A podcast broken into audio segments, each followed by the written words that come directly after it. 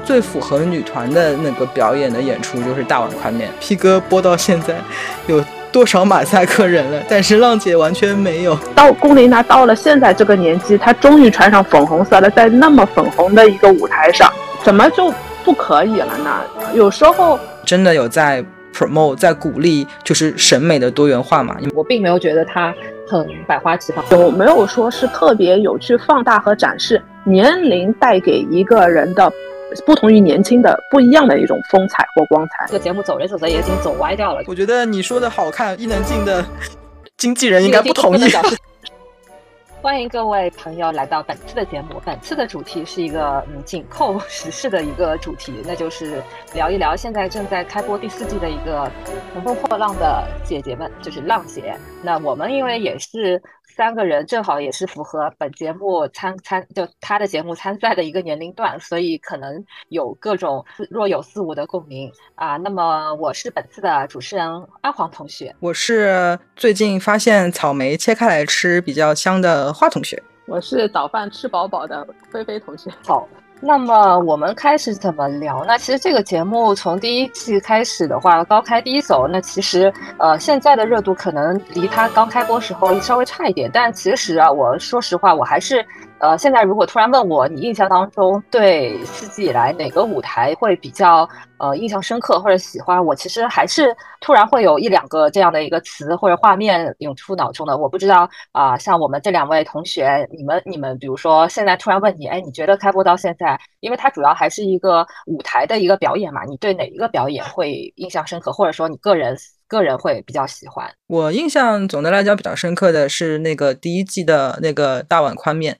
我觉得就是他们那一那一组的几个人的形象跟整个造型跟整个表现都非常的和那首歌非常的符合。然后我觉得后来他们有一些快歌都就噱头搞得很足，但是其实。就是你你说什么身上绑一条带子，然后跳来跳去什么的，你充其量练个五天，你能练到的一个程度，其实就是这个样子，就是跟人家跳舞出身的，然后那个呃可以做真的很难很高级的动作，还是还是不一样嘛。所以我觉得，嗯，大碗宽面当时的那个舞台，我觉得是呃还挺真的。练的挺整齐的，就是他们的那个整体的表现还感觉都还不错，而且他们在播放的时候也剪辑的时候也没有那么剪得很碎。就现在他们有一些舞蹈根本就不会拉，就是整整组人的一些整体的一些动作嘛，感觉就是切两个人，然后再切另外两个人，然后就 就非常的琐碎，根本就不像是一个。啊，女团在表演的感觉嘛，然后我觉得我心目中最符合女团的那个表演的演出就是大碗宽面。而且我个人补充一下吧，我觉得大碗宽面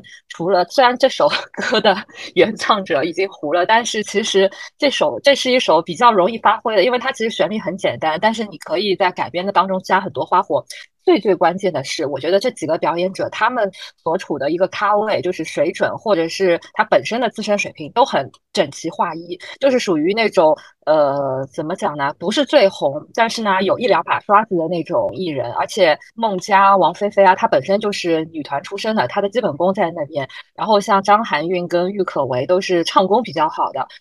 对吧？她都能在里面发挥自己的那个角色，而且我觉得她跟传统的这种女团的表演秀最大的不同点，她是女团表演秀是一个整齐划一的，对吧？就是大家做同样的一个动作或者怎么样的。但是她这首歌其实每个人的风格都完全不一样，包括一些里面加注的什么中国元素啊，包括一些舞蹈元素啊，包括一些说唱，啊，就可能每个人都长得是呃形态各异，但是糅合在一起是一个非常。表现非常完整的一个作品，我不知道另两位同学你们觉得这个为什么到现在最被大家津津乐道、被最出圈的还是这个秀，是不是？对，我也觉得你前面提到的一点是是呃很很那个重要的，他们有。呃，他们又很像一个团体，但又有个人的那个特色。其实你看，如果商业化成熟的女团，就是有所谓的 vocal 担当啊、舞担啊，还有就是是说唱的这种角色的。他们这个就比较像一个相对完整的这样子的一个女团的概念。我觉得有些时候他们有些节目排出来，就是大家好像跳，只是说哦，相对有一个人是比较擅长的，他会占所谓的 C 位，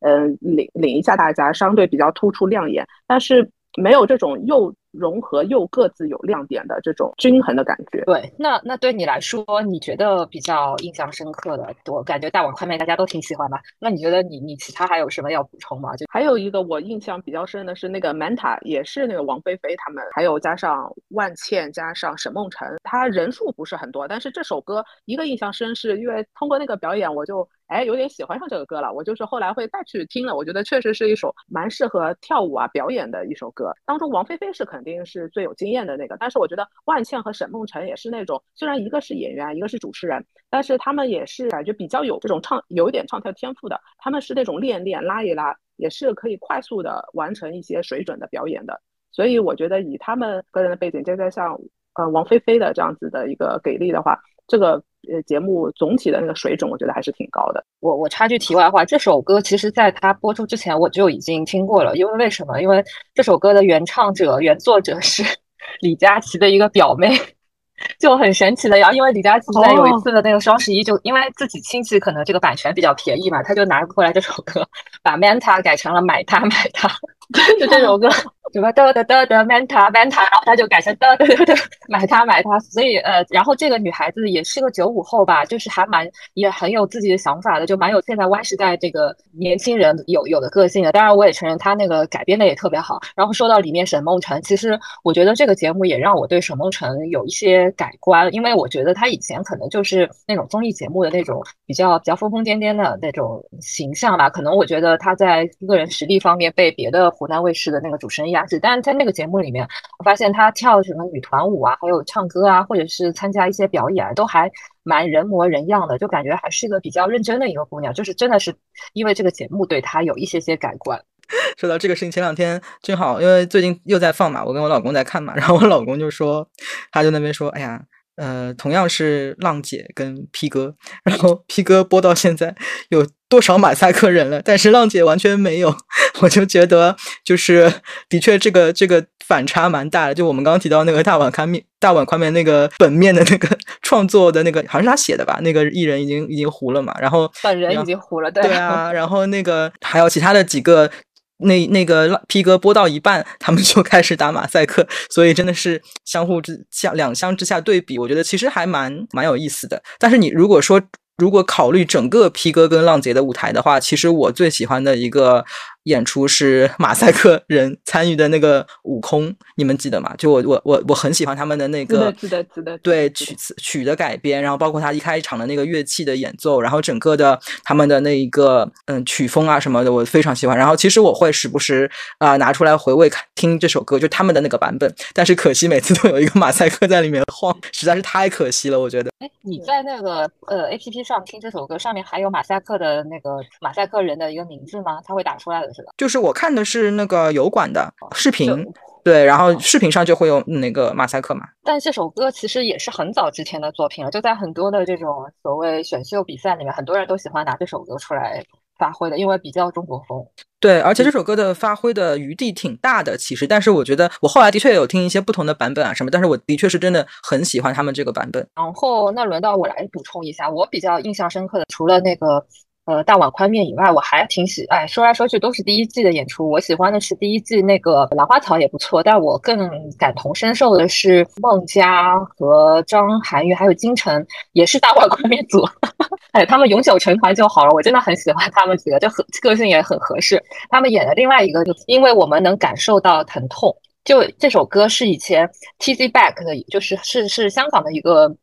一个团体的一首歌，也是很冷门的一首歌曲。可能当时他选到这首抒情歌，因为你知道，在这种所谓竞技类的比赛，你唱这种慢歌。呃，走心的歌曲都是相当会处于处处于劣势的一个状态。但是这首歌虽然当时可能没有拿很高的分，但是反而被大家拿出来反复的听，因为感觉到它是一首就是关于那种体会痛苦的那种励志歌曲嘛。因为很多人可能就说在舞台上只会看到一些所谓的一些光鲜面，或者是一些所谓的一个正能量。但是呢，其实啊，我是觉得像这种歌，它反而是能够带入到每一个人所谓一个成长中的所谓的一些呃必经经历。而且就是这首歌里面，你能看到一种所谓女性之间的一种互助嘛，就是可能就大这三位的那个艺人，大家也是就咖位们也差不多，就是说可能也在这种过去十几年的这种历程中，还是会遇到一些比较那个 frustrating 的一些 moment 嘛。但是如果说你有一些同辈或者是同类人，大家互相的理解、互相的扶持，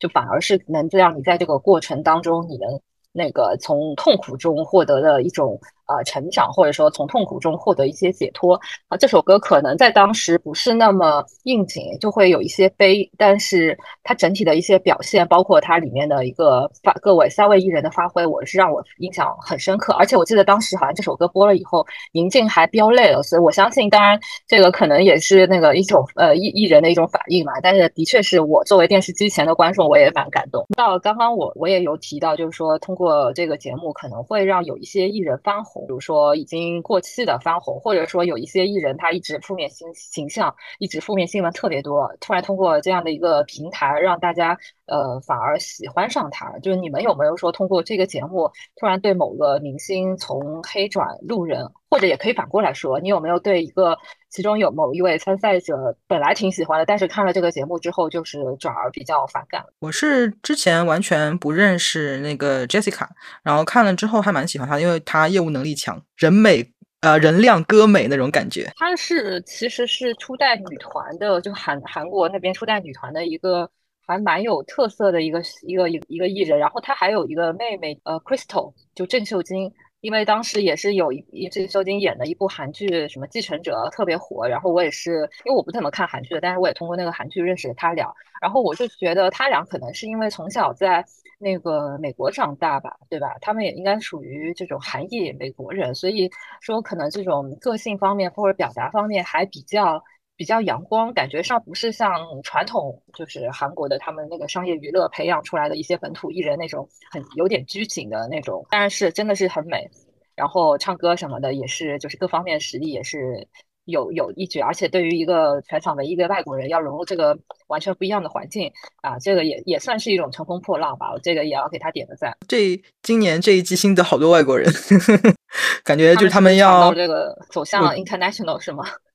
我觉得是想要打造一个就是有影响力的，就是我们的文化输出嘛。就是现在就是 Blackpink 最近就是火成那个样子嘛。那其实我们感觉我们也想要再做一个在文化上面有一定的那种。主导地位的的一个一个一个作品出来嘛？但是我觉得，就比如说这一季，我我印象到现在为止，我印象很深刻的是那个美伊里亚，也是因为她的她的初舞台就很惊艳，就是她一上去之后，她的那个嗓音，她的整个舞台风，她的表现力，我也觉得非常的。就是很很到位，而且本身也是因为他的嗓音跟长相啊什么的都在我的我的审美点上嘛。但是我就觉得挺搞笑的，就是播到现在四季，我觉得让我非常心动的两位都是外国人。我觉得这个水平的水平的中外的水平的，好像有一点对，有点一言难尽。嗯，那还有一位是那个 Jessica 跟美伊里亚都是外国人。就哦，我以为你说这一次你还有另外一个外国人你也 pick 了。哦，我还蛮喜欢 Chip 的，其实。哦，对，我我觉得她长得真的很美，就是让人家就是挪不开眼睛的那种纯女性的美。就说原来纯女性的美也可以不用是那种传统的很俗套的，对吧？就有真的是有自己自身的那个魅力所在。我老公的点评笑起来很美，说她长得像，就不是像啊，是她的类型像舒淇，你们觉得吗？但我觉得也不是舒淇，舒淇会更个性一点。我觉得她的美还是比较端正的那个，就温柔的那种感觉。确实有点港女港风，我是觉得她有点港风女的那种的。嗯，哎，但是我想问你们，知道那个美丽李佳她以前是 B 站上那个二次元的小姐姐吗？我是完全完全不知道，我也完全不知道。我是这个节目介绍才看到的。对，然后说他那个当时呃，他说他那一段个人 solo 就是被 B 站学习呃，这什么什么刷屏，学习 B 站，学习学习 B 站，对对对对对，就很那个，就感觉啊，B 站 B 站们觉得啊，我们二次元是不是已经破圈了？反而我觉得你你看过现在的那个一公吗？就是他跟龚琳娜之间的合作，反而我觉得他俩合作好像没有意想当中的让人惊喜，就呃挺好的，但是也就挺好的而已。就 我不知道你们觉得怎么样？因为本来我是觉得两个人。都挺怪异的，呃，不是说怪异，就是很标新立异的，可能能擦出新的火花。但是我感觉就是一首很平淡的这个合唱的，唱的挺美的一首歌曲。That's all。我有一点同意你，因为我觉得我的那个期待值的确是更高一点的，但是我也没说，就是我也不觉得特别的失望，就我觉得他们的整体的表现是一个很好的表现，但是好像的确就是可能如果他那个再出色一点，好像也不会令人感到惊奇这样子。那菲菲同学，你有啥？啊，我就先继续讲这个龚琳娜和那个美伊里亚的。我不知道你们看的这个版本有没有，就是在她这个表演之前是有一段他们在那个宿舍的对话的。然后讲龚琳娜讲她从小知道自己不漂亮，所以她觉得她是不适合穿粉红色的。我我不知道你们看到那一段了吗？我好像不是会员，所以我可能没有资格看。我看了，我看了。姐姐们的宿舍，对对，我这段还没看。是油管的嘛？油管就是这样子的一段，在这个之前，所以我我就是被这个故事带了之后，我就觉得这个后面的节目就是带了它的意义，因为你看这个整个舞台就是完全是粉红色嘛。他们的服装，然后飞下来的那个羽毛啊什么的，所以我就觉得在看这个表演的时候，我是一直在拍打我前面那那一段输入，就是讲龚琳娜一直觉得她是不能穿粉红色，她不够漂亮，她的弟弟很帅，大家会跟她讲，如果你跟你的弟弟颜值能兑换的话，那该多好。但是这个歌的，我觉得它体现了很大一个意义，就是说到龚琳娜到了现在这个年纪，她终于穿上粉红色了，在那么粉红的一个舞台上，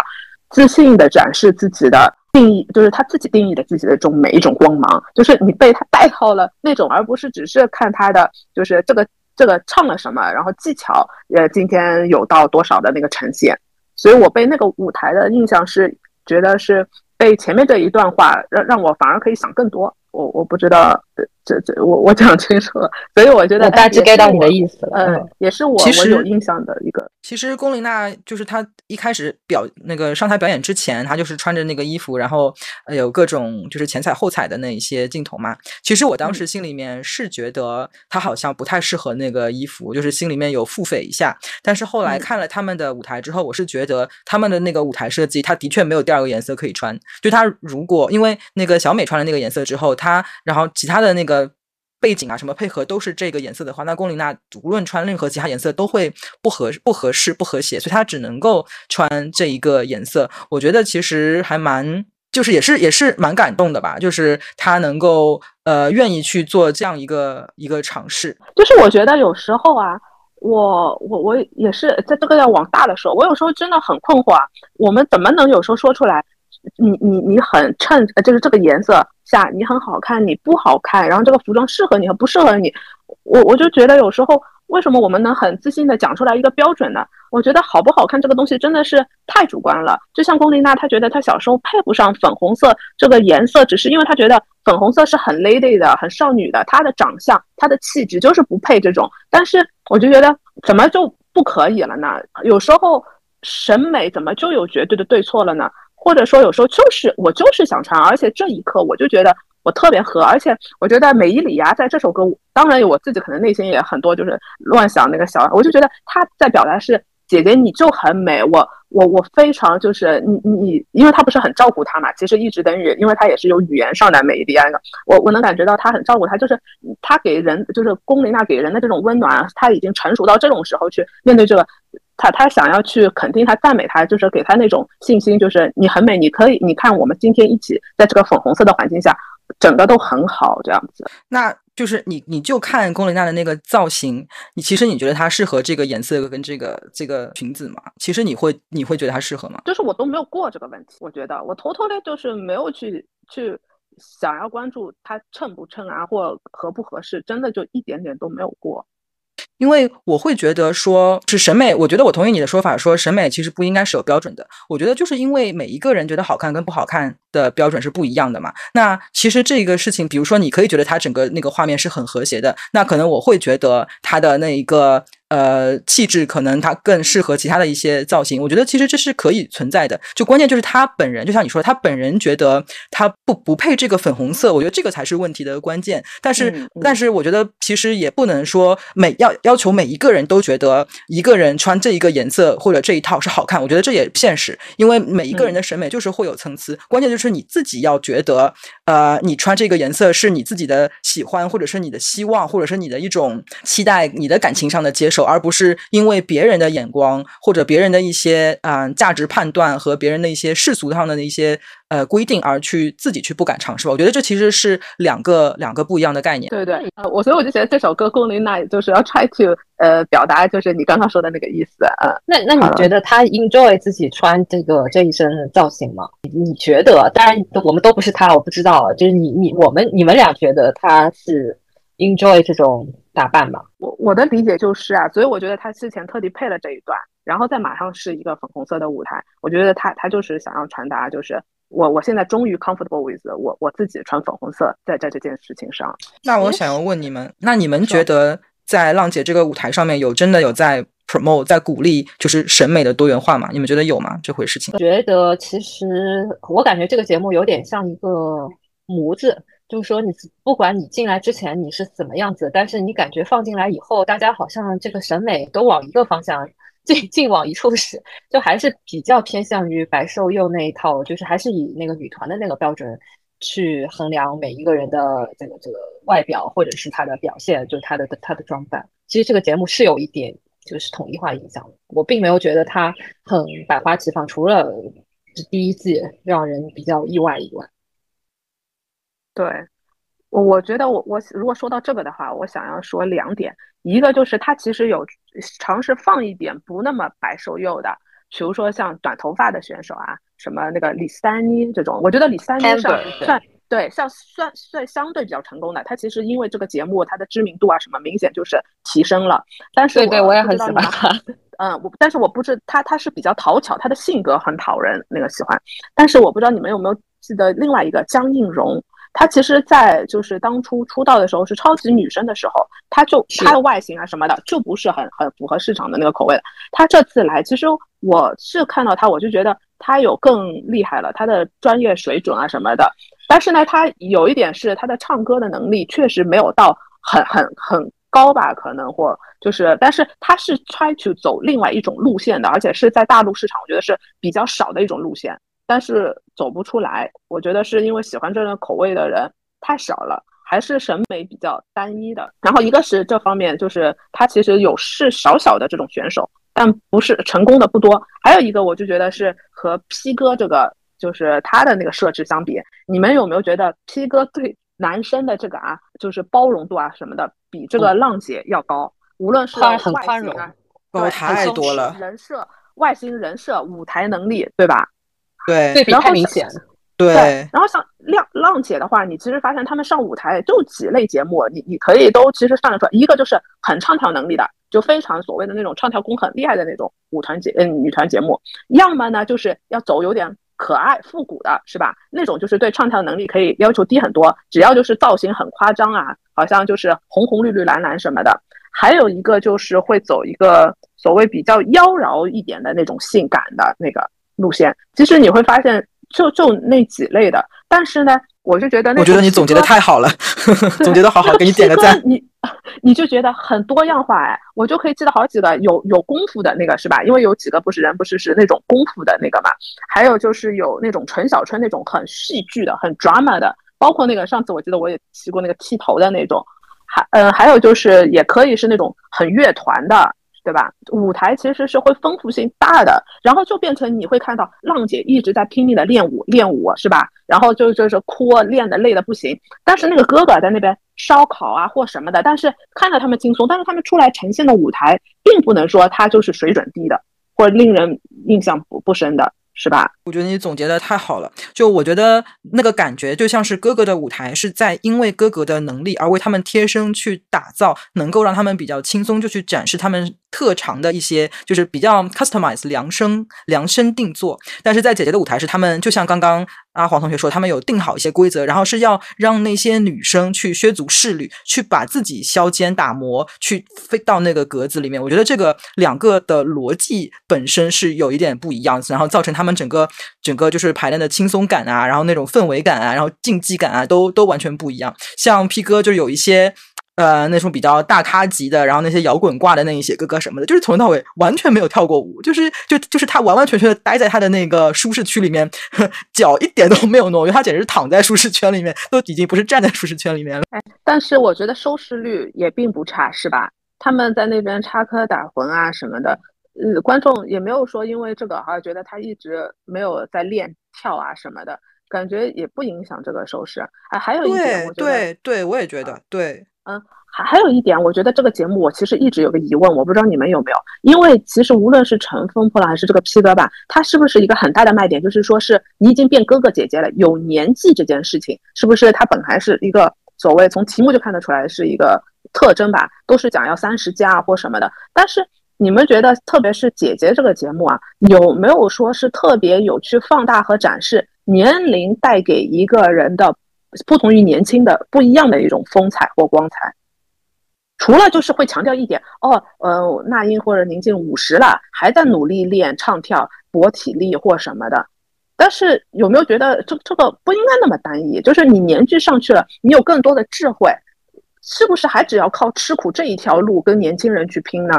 这这是这是不是年纪大了还还拼得动是唯一的一个优点呢？我觉得这个就像沙华同学说的，他们的初衷就是要练练团嘛，所以练团就就那一条路就是练。那就跟你为什么要强调是三十岁以上的人参加的一个节目，或者说是哥哥姐姐这样子，那那找这个作为一个。最重要的一个眼体眼在呢，我就不 get 了，是吧？我我感觉说到年龄感的话，这个节目的初衷是让人家摆脱对年龄感的一个恐惧，就是让，比如说你已经三十加、四十加、五十加的人是觉得，哦，原来我们那个上了年纪也可以依然美丽帅气，对不对？也依然出色。然后对于二十岁的人来觉得，哦，我以后变老，我也要像他们一样变得很有魅力。然后，但是这个节目走着走着有点走歪掉了，就感觉又把那个。他所谓的一个好的标准就是五十岁要像二十岁，要像三十岁一样美丽，对对对。但我哎，我就要又要讲了，因为第一季呢，因为可能节目都是始终在探索阶段，可能编导也不知道要搞成什么，所以第一季会有很多的那种惊喜跟意外出现。就包括我想讲的，就我对我我对他是属于路人转粉的一个艺人，他就是那个第一季的那个阿朵。因为对我小时候来讲，我觉得互联网阶段那时候感觉听到阿朵都是什么，就是很性感的路线啊，上什么男人装啊，包括跟高。小松那段很狗血的恋爱啊，怎么怎么？你对这个人是完全是属于那种九十年代的这种性感艺人，而且是你作为我们这种女孩子是不喜欢的那种路线。但是那档节目真的是让我刮目相看。首先他自己就是歌艺武艺，包括他也作为是他好像是是苗族文化的一个传承人的那个角色嘛，去探索那个。传统音乐跟现代音乐的融合，这个就不去说。但是关键是他在那个节目的开播过程当中，包括他们不断的练习啊、组队啊，他就展示出一个上了四十岁以上的一个大姐姐应该有的。一一种魅力，就是说，对于后面的比赛的，就是队友很焦虑，很焦虑，他就会鼓励他，就说说这个也是上天给你的一份功课，你只要负责好好答题就行了。就从他身上，你感感觉更多是这种岁月带来的一些从容跟魅力，而且当时也有他不化妆的样子嘛。虽然说可能那个没有化妆这么好看，但是你还是会感觉到他这个岁月带给他的反而是一种就是定力，对吧？很有底气。有可能他这两年也不怎么红了，但是反而可能作为一些不。不怎么走红的一个艺人，反而是能够怎么说呢？游离在这个圈子以外，能够更好的去去反思，去过好自己的那个生活，就感觉他这几十年是生活是充实的。就充充实的一个代表，就是你可以从他的谈吐，你可以从他的一些言行举止，能看得到哦，原来我到了四十岁，我还是能这样有魅力的。虽然我的眼角有皱纹啊，我的身材可能未必像二十岁那样火辣，但是我整个人是有魅力的。所以，我我个心目当中，我对他那个呃路人转粉的一个艺人，就是就是印象特别深刻的，那就是对就很符合姐姐的那一个概念，他很他很当得起姐姐这个这个感觉，对，而且他不是说教的那种姐姐，就说哎呀年轻人啊，什么早点结婚啊，要早点怎么怎么地啊，对吧？他不是这种，他是把你当成同龄人，但是他又身上你能 get 到好多觉得闪光点，我觉得这个是蛮可贵的，就没有爹味或者是 妈味不太重的一个上年纪的一个。对吧？前辈，我我我觉得也也是，他他没有去努力展示他的所谓这种白瘦幼这种往白瘦幼去靠那个自己，他就是展示他是自己现在是怎么样一个人，就是怎么样个人。那你那那那对你来说，你觉得印象当中就是对他印象大为改观，或者是或者反过来也可以说，我其实没有特别对谁怎么样。我就是我，我不知道我你你你们有没有发现啊？他选的这个选手其实也大概可以归成几类的。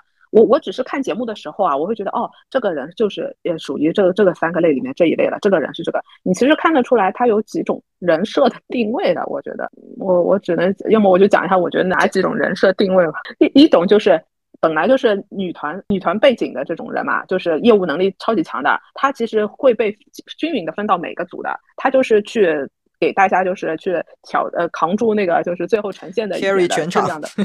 对吧？对吧？是吧？carry 整条队，对的，均匀的那个。还有呢，就是有一类的，就是他咖位比较高的，他真的是很有那个流量的粉丝量的，所以呢，他也会被均匀的分的。啊，他就是来，但是呢，呃，稍微，但是通常会不够的，队伍是多过这种咖位高的人的，所以呢，没这种高流量的人，呃，对你其实知道，后来走的不一定会远的那种，就是会里面的人逐渐要被淘汰淘汰的，他没有这种就是高那个流量的人的。还有一种人就是那种你所谓的中间一点的，但是其实呢。他有点实，他有点实力的，他就是呃有业务能力，但是呢，就是没有一个特别当年红的那个点和机会的，所以呢，他是通过那个练练练，他是能辅助那个最厉害的那种女团背景的人，也是等于像那个副班长一样的，能把大家那个带起来的。还有一些人就是呃，其实业务能力不怎么行的，但是业务能力不怎么行呢，像那个张雨绮这种，他就是实在也是很有流量的。但是呢，他把这个就是呃那个大概练了啊或什么的，就那个能也是撑撑撑往后续命几届。但是呢，业务能力不怎么强，又没有这种很强的那种点的话，他就是最早是能被进入淘汰名额，就是他可以去垫的，去垫垫这个位，因为必须每一期有人淘汰的嘛。其实我觉得，我看这个就觉得，哦，这个是故事写到第几集了，就可以往那。所以我不知道你们有没有听过那个，就是谁能上几期，这个都是定好的。你说到你说到张雨绮啊，我就想到，就如果是说印象深刻的话，那我觉得我印象深刻的呃一个表演之一，就绝对就是张雨绮的初舞台。我当时就是同手同脚 跳舞，就是一个长得。很那么好看，他长得很在我点上嘛，那么好看，脸啊、身材啊，整个人的感觉。但是为什么？就我觉得他好有勇气，就是他的整个表演，就感觉好像中学的学生、学生班级搞活动的那种，可能都比他表演的更好一点的那种感觉。但就像飞飞同学刚刚说，他就是有有流量嘛，有人气嘛，所以他的存在也是非常有价值的。嗯，但是他真的是印象深刻的舞台，但是他很有综艺效果的呀。对吧？对他很有很有效果。那种那个像菲菲同学刚刚就说，觉得很多东西都是定好的嘛，写好的嘛。我觉得大家应该都有这种感觉嘛。那就是就其实我们也会觉得啊，他的投票啊什么啊，可能有一些事情也是呃，我们我们猜想啦，可能是有一些定好啊什么之类。那我们在看节目的时候，你觉得我们到底在看什么呢？我们肯定不会是在看啊这个比分怎么样，到底谁进谁出？我觉得好像没有人在关心这一点吧，是吧？那我们其实是在看什么呢？我觉得我一个是看哎有没有那种。有创创意的节目是原来没没想到过会怎么样的，然后我又要讲那个剃头，就是类似那个剃头的。还有一个就是我觉得我挺喜欢看啊，他们在宿舍啊什么这种，他们有时候在那种言语间讲话的啊什么的，知道他们的过往怎么，就是真的也是经历了一些事情，走到了今天，然后看看他们现在对于就是一些东西的看法，确实还是能透露出来是有年纪有阅历的人才有有这个见识的，然后会自己也得到一些。新的启示吧，我我有时候真的喜欢看这个，还大过于有时候 比赛那个比分在那边搞。那你觉得宿舍那一些是有策划的，还是真真的都是当时有感而发的真实的呢？嗯，有一些我觉得应该有一些，你可以发现他们故意让他们有讨论点，不是还玩游戏嘛？就是什么大家轮流问问题啊什么的。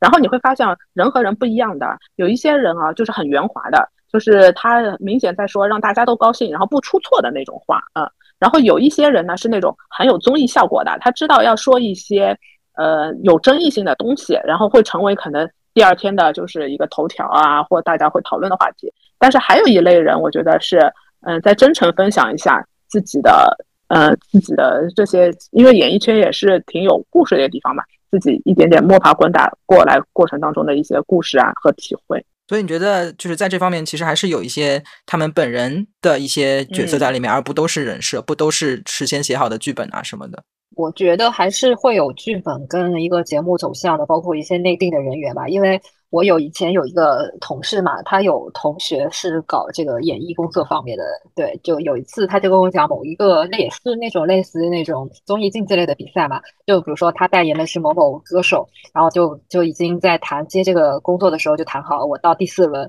因为他们演员其实或者歌手档期也很满的，他都是一个接一个的。如果说你让我走到第五轮，我。会和我后面的 表演所冲突，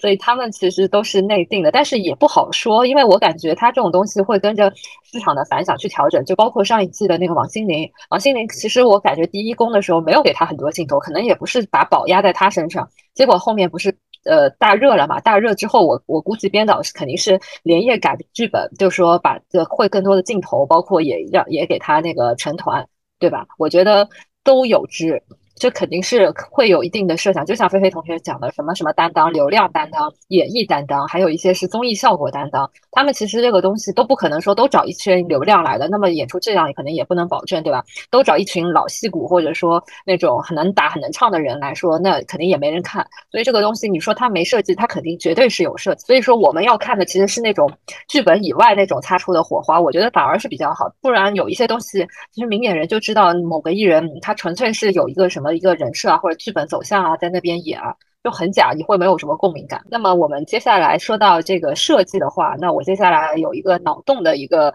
讨论环节，就是说，假设我们现在是呃第四期的第四季的那个参赛艺人的经纪团队，哎，你是假设你是对吧？你是杜华，你是霍霍汶希，对，你是英皇的霍汶希，对不对？你是叉叉叉，然后你给，比如说你四第四季里面，你随便选一个选手，你会给他。所那个参赛的设计的，比如说初舞台啊，包括后面一项一系列那种人设走向啊，包括是这种路线啊塑造，你会有什么建议或者你有什么企划吗？太难了耶！我觉得，我觉得我好不适合这个工作，我没有想出来。我我是觉得，嗯，我很难想象一个人他如果。呃，要硬凹一个人设，就是他如果本来不是这样子的一个个性，然后为了要让他出彩出圈，然后要把他身上的一个点，他可能本来是有这个点，但他要把它挖掘，然后强调，然后放大，我会觉得很很很不自然。这个事情就是我从来没有想过，就可能因为我平时我觉得我我应该不是一个 凹人设的人，所以我觉得我很难去想象要去做一件不太自然的事情。要就是有一点表演性质的事情，我觉得好像我觉得好困难啊。那你觉得像看过这么多，包括皮革里面，你觉得有有没有谁是在那边熬人设？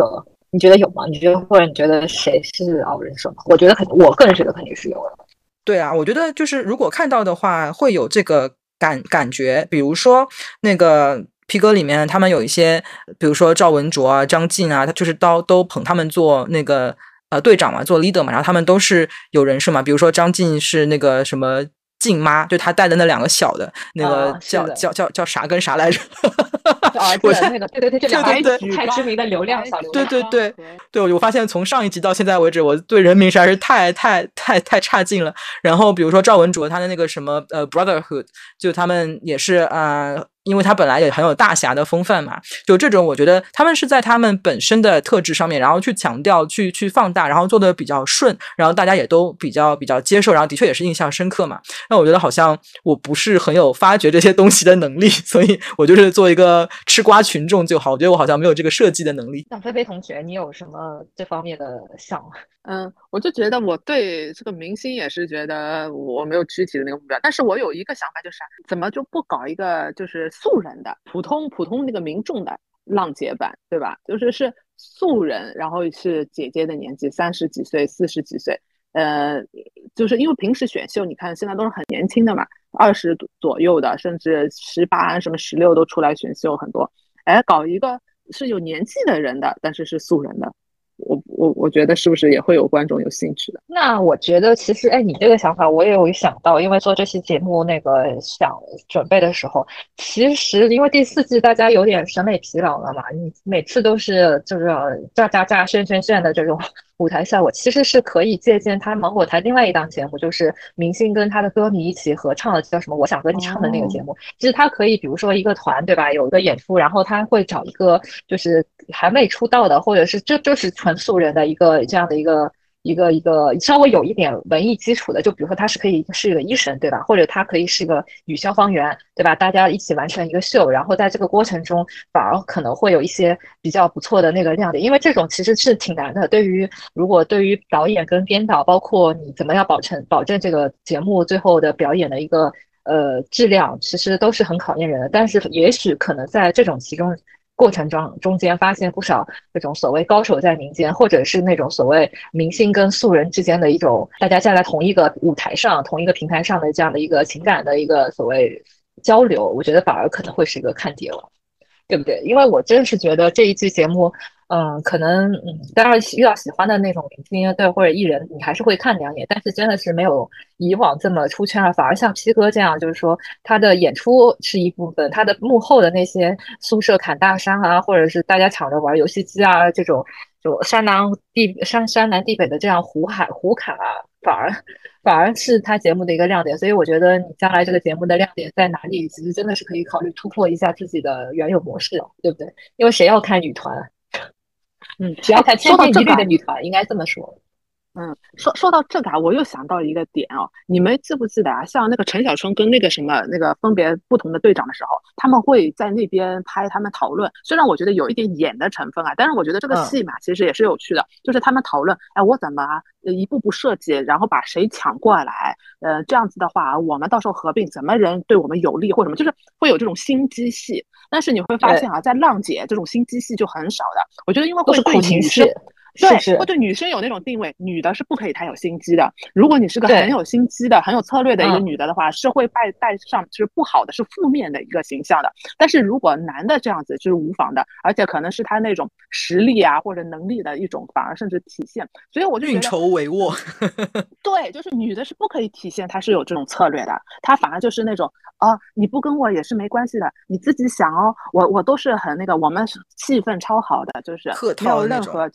对，就是因为女的人设是不可以这样的，是要小白，然后我就默默努力就好了，我吃得起苦，就崩溃的时候哭一下，但哭好了，呃，哭的时候那个队友都会那个鼓励我，然后我哭好了，再苦膝盖再破再痛，我再继续练，然后我要呈现最美的、最完美的给观众，然后就就那个了，然后无论跳怎么样，我们都是最棒的，这样子，就是几季都是这样子的之后，你就觉得很 boring 乏味了，对呀，是啊。你有点竞技嘛，就更像一个游戏嘛，对吧？大家其实就是看游戏的一个竞技，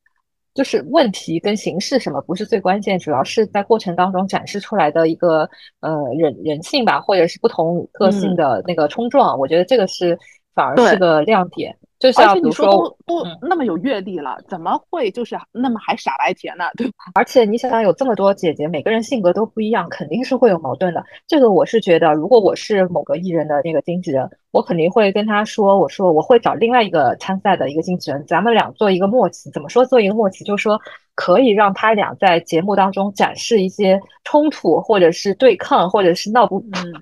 闹不开心的这样的一个桥段，当然你可能跟人家打招呼，我说我们这个就是适当放放大一些我们在那个准备过程当中不同的那个矛盾点，然后反而是这个东西是可以作为一个热点吧，因为大家都看惯了，就是你好，当然你好我好大家好这种团结的这种什么 girls have girls 那种是是需要的，但是时间长了真的是有一些乏味，而且有时候争吵其实不是坏事情，争吵反而有时候会把。会会帮助大家更快的呃走找到一个更好的方式，对吧？也是一个展现你自己艺人的一种性格、你的形象。因为一个人如果都是伪光正的形象，其实观众也会很乏味的呀，对不对？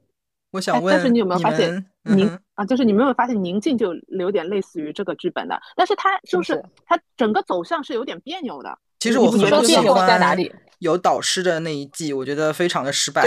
就是上一集是吧？第三集。对对，就是就是菲菲同学说的那个意思。对，嗯。我感觉宁静第一季其实还蛮真实的，就有点像他最早参加那个《花儿与少年》那一次，就是经典的点中点那一季节目，就是有他，还有还有什么那个某被封杀的另外一个马赛克女艺人，还有还有杨洋，还有陈意涵，那一季真的是，所以就其实那一季他展现展现出的性格，他的特点跟第一季就是他作为一个就第第一次参赛的一个一个一个艺人的形象是吻合的，但是第三季就是有点 演过了，对不对？虽然他是个很好的演员。因为大家现在都知道要怎么走这些路线了，走黑红路线是吧？就你还记得第一季第一季的时候，有一个也是有一个浪姐非常经典的一个镜头，但是我觉得这种事情也都只有在第一季才有了，就是那个黄圣依当时把水杯递给 在旁边的另外一个。呃，没有她那么大牌的一个小女明星，你们记得吗？就她把那个水杯递过去，然后好像另外那个女明星把人家当当 waiter waitress，就是她，就她非常非常，她当时穿了一身公主裙嘛。出舞台的时候，她穿了一身公主裙，然后上上台一边弹钢琴一边唱歌嘛。就出舞台的时候，就第一季出舞台都没有什么设计感嘛，所以很多真的就是那个感觉，就是那个女明星自己拍脑袋想，她就觉得说啊，我会弹钢琴，所以我上去弹弹唱一下嘛。然后她穿着那个公主裙，然后在后台等的时候，她喝水喝完之后就非常非常非常顺手。的，对，把那个杯递给了另外一个人，然后好像之后还有一一集是他们，就像刚刚飞同学说他们的那种啊，很辛苦啊，谁谁谁要哭啦什么之，然后黄圣依也是个镜头，是我哭了，我装的。你们记不记得有一个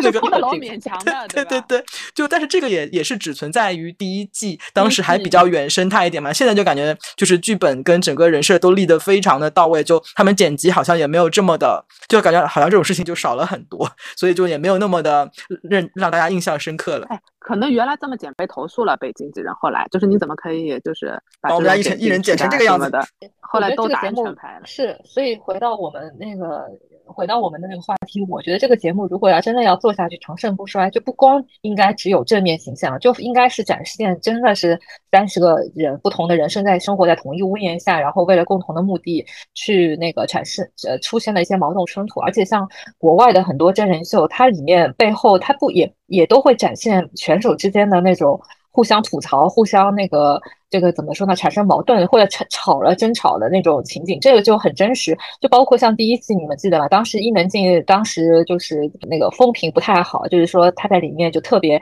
矫情，就是感觉就是老是端着，然后动不动就煽情来一段。然后真的你让她演出呢，就发现她好像也没有就是这个功力，也是不能跟那种就是别的艺人的这种演出的实力比，但是又特别爱逼逼，对吧？我觉得这样真的是。很好，就感觉上就是每个人的看点都很丰富，就不仅仅仅在于要看呃美美搭上舞台这个很漂亮的那个演出，其实是我觉得人性背后，特别是女明星嘛，对吧？也是一个跟常人不太一样的群体，这展现出来的这种斗争，对啊，才才好看呢。对，我觉得你说的好看，伊能静的经纪人应该不同意，表示同意，伊能静要投诉本期节目了。姐夫也说不同意，姐夫是说要带你去爬山了。我们马上收到各各位所提到各位那个艺人的那个经纪公司的电话，让我们来撤掉这档的 节目。但是男男的经纪，就是比如说 P 哥那些人的经纪人，嗯，像有一些什么马迪，天天肚子很大，躺在那边，嗯，刷手机。对啊，我觉得这个就是菲菲同学说的，就是女生不能表现这些这些特质啊，女生不能表现就是身材一坨肥肉在那边，然后什么，他们现在就是宿舍生活连素颜都很少了，我觉得就是他们排练啊什么，你不觉得他们的头发感觉已经塞了一个一个小时的那种感觉吗？就那头发编成的那个样子，对对，第一次感觉更放松，在宿舍和排练的时候，对对对，就真的就是像你们说的，就是越到后面，他其实嗯那个。Plan 的那个痕迹，人工的痕迹越重。那我想问问他，你作为吃瓜群众，你们想看到怎样的一个节目？我觉得有一个很很重要的，我一直一开始看这个题目就起来，我就说就是年龄带来的不一样的光彩，不是年轻人能有的那种智慧和光彩，那种从容，就是呃很接纳自己的那种状态。有时候你会发现，年轻有时候就是会更容易迷失于主流的一种审美。其实年纪大越大的人越应该去。就是表达那种，嗯，我已经是接纳自己各种各样的了，不单单主流审美，我给你展示不非主流的一些审美，就是那种的美的点，你不一定可以接纳，但是我我想向你展示一下。其实就是说，也能呃，就是说告诉自己比自己年轻的那个人，就是说你将来就姐这么多年经历过的一些问题，我现在是这个样子，那。这个是每个人都会面临的一个问题，变老变衰，对吧？体力容貌都不如从前。你要么与自己和解。那如果说你想比我现在五十岁的我比四十岁的我更好，那你接下来，那你接下来你就要比我有加倍的努力，或者说你也要，你就也要认清楚，就人肯定无法避免的是不如自己顶峰时候的那个能力，你要接受这一点，对吧？是不是？就是我是觉得，嗯，有时候年轻的时候会只看到一种好。你你你可以告诉他，我三十四十的时候，我体力是没有二十的好，但是呢，我有体力以外其他的好了，我有嗯容貌以外的其他的好了。我到了五十，我没有三四十的那种，嗯，可能嗯有的那种某某些特质，但是我五十我又出来新的一种好了。我我是觉得是要给嗯更年轻的人看看，不同的年龄可以有各个阶段的好。不要只想着就是只有二十那种东西能称为好，或者说只有人生赢家的，对传统的只有人人生赢家只有一种模式，对不对？一定要就符合传统的意义上的一个成成成功，对不对？有一种标准。还有就是年龄的接纳吧，我觉得可以是一个，但是我觉得那个东亚太太这个就是坎太大了，对的，这个就是不能展示自己的老这件事情，其实我一直无无法理解。嗯，就是医医美为什么能那么昌盛在东亚这些地方，实在是因为这个观念也实在太强固了。嗯，我不知道，就是像我还给你们看那个图，杨紫琼什么的，还有就是现在甚至凯特王妃什么年纪也都上去嘛。他们如果崇尚这种就是没有皱纹，就是其实完全可以毫无瑕疵的，对他们有各种能力去如果借助其他手段，但是我觉得他们没有在追求这种。但是这个我觉得不单单是女性自己，男性的就是在东亚文化下在追求白瘦幼这件事情上也是太难改变了。但是在欧美国家不能讲就是不是这样子，但是呃。就是两个人在一起互相欣赏的那种，除了白瘦幼或者或者指所有的外表特点以外，真的还有很多部分的。我我觉得这个东西就是太太太多了，但是在中国明星这种，嗯，太太难了，录这个就是不不不能考虑了。但是哦，你刚刚说就是。就是在年龄的那个沉淀之后，能够有还有一些新的一些东西嘛？其实我听了你这一番的描述之后，我忽然想到，我挺喜欢的一个初舞台是上一季的许茹芸，就是我当时印象非常深刻，是因为当时她唱了一首她自己的新歌，然后是跟她以前的云氏唱腔完全不一样的。就是非常非常不一样的一首新作品，是他他他到现在也还在继续创作，然后他是有离开自己的舒适圈，是用了一种尝试了一种做了一种非常不一样的新的风格。其实我当时非常的喜欢他的那一个表演，因为嗯也很成功，我觉得他表演的也表现的也非常的好，而且跟他二三十岁最红的那个时期是完全不一样的一个初舞台。但是就很可惜，我觉得他就是那种嗯。他给人的感觉就是好像没有真的把这个呃舞台看看成一个我一定要紧紧抓住，一定要让自己非常翻红的一个机会。他没有给我感觉有这样的一个意意图啊，所以他整个表现也好，他的后来的那一些，就是我觉得没有非常的。就是有成为流量、成为话题性，他也挺早就后来就退出了嘛。但是他的那个舞台，我觉得就很符合刚刚你描述的，说你的二三十岁跟你到五十岁，你的那个沉淀下来，你还是有继续的创作，但是你的那个呃，你有成长，你有改变，你有进步，这样子。我觉得，所以我觉得浪姐其实是有这种东西，但是不太多，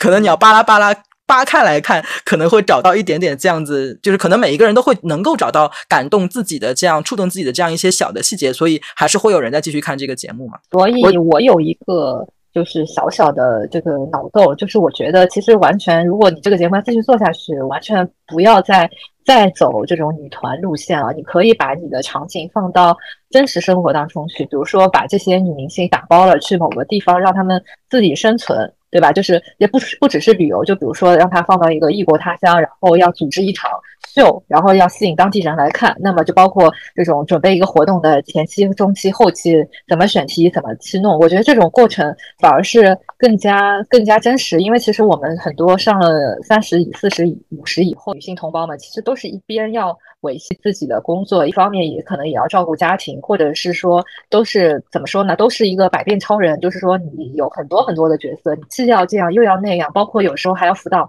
小孩的那个数学题，对不对？还要去跟那个自己的另一半去去去相处，有时候还要面临老板跟客户之间的刁难。我感觉每个人都是百变金刚，所以其实女明星也不只只只有在女团这一条路上可以 battle，可生活当中有很多很多的。这个话题或者项目去可以展现这种所谓上了年纪小呃上了年纪以后的这个艺人的不同风采，当然这个也只是一个 脑洞设想。哎，其实我觉得你这个类型的，我会更期待看素人多过于明星的。我不知道你们有没有之前看过那个《的 Amazing Race》，其实在外国的《Amazing Race》都是素人的组合的，比如说父女俩啊。姐妹啊，什么兄弟啊，这样子的。但是到了国内版的时候，那时候就开始是用的明星。但是你会发现，国外版的真的好看很多，因为一个是他们没有所谓的偶像包袱，他们真的就是因为越跑前面赢的话，就是可以得很多的那个钱嘛。他们真的就是拼命，所谓或者用一点词是不择手段这样子的。呃，但是他们由于很多甚至是有问题的组合，就是我跟我父亲关系不好，所以我通过这个节目，我们来看一下能不能共同在这个时候顺便磨合，所以也会。表达出来他们平时生活中的那种矛盾点啊什么的，这个真的是任何有明星包袱的人无无法就是呃表表现的真实表现的。还有就是很多人其实讲明星参加这种真人秀不好玩，也是他们没有太多的真实生活体验的。其实他们生活中特别万月大的，他们除了表演或很小领域的事情，其他事情都是助理处理的。你叫他寄个快递，他其实可能都是毫无 idea 怎么样去寄一个快递这种事情 生活的做不了白痴的。嗯嗯对，所以他们其实真的只是有一些方面的就是呃优于常人，但是其他那个，但是我觉得有些厉害的素人，甚至不不他不厉害，他就是某一类的素人，他如果真实表现他的话，你反而能看到很多共鸣，或者是说呃我在真实世界下的另外一群人呢是怎么样的生活状态。我觉得我就觉得我们的综艺综艺节目很多都是只有明星，你们发现吗？我觉得听到菲菲同学刚刚这样讲，我觉得可以搞一个节目，是让明星好失去助理的自己生活，自己买菜、做饭、寄快递就很刺激。自己要去刷淘宝啊什么的，你要自己买自己的东西，然后可能都买了一些不知道 怎么使用啊，然后也不会下厨啊什么，我觉得听上去好像好像很会很好看的样子。是啊，是啊，或者是让他做一个，呃，怎么说呢？就是去单做一天的快递员，或者说做那个一天的这种什么所谓很基层的那个工作，我觉得真的是会会会超有意思。而且这种一定要是放在呃，比如偏远的地方，就他没有什么个人影响力，大家也不认识他的地方。我觉得这样哇，这个才是真正的乘风破浪，对不对？然后对对对，破是不是啊？长风破浪会有时，直挂云帆济沧海。当然，这个名字来自于这首诗句的一个节目呢，其实它其实还是站在一个非常高的一个起点，包括在当时是在在社会上也引起了不小的反响。那我们作为吃瓜群众，一方面也是看到那个艺人们精彩表演以外，也是希望能够看到更多的有意义的，对整个包括对整个呃社会可能是有一些小小帮助的一些更好的一个节目。这也是我们作为一个吃瓜群众。呃，操的过多的一个心啊，那么这期的节目就到此为止了。希望感兴趣的或者有不同想法、意见建议的呃听众朋友们，可以在留言区里给我们留言。那么这期节目就到此为止，大家下期再见，拜拜。拜拜，拜拜。